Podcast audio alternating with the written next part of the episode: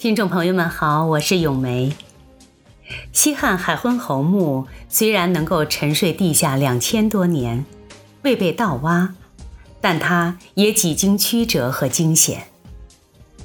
考古人员发现，从墓中的祠堂遗迹、水井遗迹等文化遗存来分析，当时墓园里的守墓人有上百人。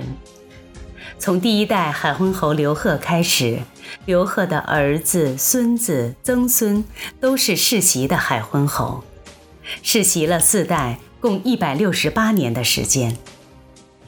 专家认为，因为有守墓人保护墓园，所以西汉海昏侯墓在公元一百零四年之前应该是完整的。随后在东汉时期。或许是同为汉室刘姓的原因，当权者对海昏侯墓也实施了一定的保护措施。通过考古，发现海昏侯墓的西北角上有一个五代时期留下的盗洞。从这个盗洞的方位，可以发现墓穴里装有衣服的漆箱和写有“昌邑九年”字样的漆器等文物。由此可见，盗墓贼未能成功实施盗墓。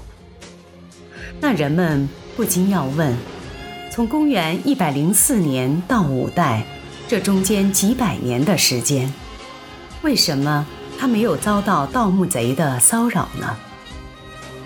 原来，这要得益于东晋时期江西发生的一场大地震。那次地震使墓室早年就坍塌了。且地下水上涌，淹没了墓室。当时的人们还不具备水下盗墓的条件，才使得该墓葬得以幸免。因为墓穴内充满了水，这种绝氧的环境不利于微生物生长，才使得墓内的文物得到了保护。二零一一年，考古人员勘探时发现。在西汉海昏侯墓即将被盗贼成功盗挖前，与之相邻的海昏侯夫人墓已经被盗。而郭墩山上几乎所有明清以前的墓葬都被不同的盗墓贼留下了各种各样的盗洞。那么，这座山上最有价值的墓为什么最后才被盗墓贼瞄上了？原来，二零一一年初，在南昌文物贩子的手中出现了一条小金龙，但是当时没有买家敢接手这件东西，而这件事情却引起了有关部门的重视。但同时，这条小金龙的出现，也让那些盗墓团伙顺着线索摸到了郭墩山上。海昏侯墓遗址所在的郭墩山。距离南昌市五十多公里。二零一一年三月的一天夜里，一贯宁静的老球村被通宵未停的狗叫声惊扰着，直到天亮。当清晨村民们去巡山时，于是便发现了一个直径将近一米的大洞口。洞口被茅草覆盖着，盗洞上方下缘挖痕干净利落。洞深看不到底，这个盗洞的出现立即引起了公安部门的高度重视。与此同时，江西省文物考古研究所及时派出考古人员火速赶到现场，当即潜下到这个后来测量深达十四点八米的盗洞内查看详情。这盗洞差不多有五层楼高。但当考古人员下到盗洞底部时，居然闻到了有浓郁的香气扑鼻而来，这让考古人员十分兴奋，因为在地方史料中曾有记载，第一代海昏侯刘贺墓在建昌县西北六十里的昌邑城内，有大坟一所，小坟两百许，就称白老冢。于是，考古人员意识到这里一定有惊喜。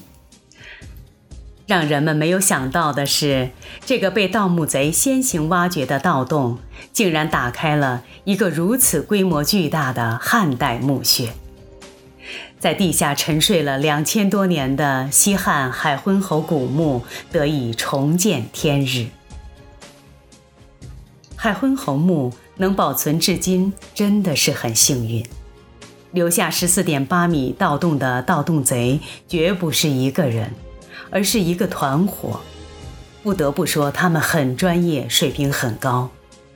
因为南昌人自己都知道，郭墩山真的是连鬼都不愿去的地方，因为那里就是一片灌木丛生的荒山野岭。盗墓贼能摸到这里来，真是下了不少功夫。他们之所以先盗挖了海昏侯夫人墓，是因为灌木草丛的遮蔽。使海昏侯夫人墓表面的封土看上去显得比较大，但实际上，当除掉这些灌木杂草后，还是海昏侯墓的封土更大一些。再有一点，就是他们的盗洞从墓穴中间直直打下去，因为一般棺木都放在墓穴的中间，但。海昏侯墓是居室化的设计，它是根据海昏侯生前屋内的格局来设置的。棺木没有放在正中间，而是放在了东室。因为汉代丧葬习俗是视死如视生，所以盗墓贼当时并没有发现墓内的棺椁。如果海昏侯墓的盗洞要是再晚一天被发现，他很可能就会遭到洗劫了。正是这种种机缘的巧合，西汉海昏侯墓这个宝藏，两千年后才得以完整的呈现在世人面前。它是目前我国迄今发现的保存最好、结构最完整、功能布局最清晰、拥有最完备祭祀体系的西汉列侯墓园。